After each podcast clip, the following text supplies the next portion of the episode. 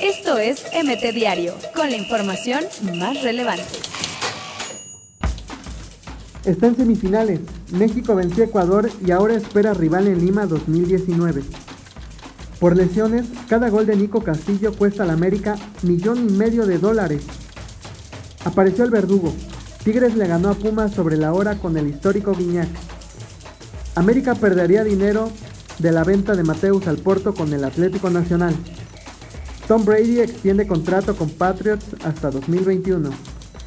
Cumplí para lo que me trajeron al América. Mateus Uribe. Emotivo adiós de Héctor Moreno con la Real Sociedad antes de partir a Qatar. Esposa del Chucky Lozano complica traspaso al Napoli porque no le gusta la ciudad. Leyenda, Iñak anotó el 105 y superó a Boy como máximo goleador de Tigres. Todavía es difícil decir algo después de la temporada pasada.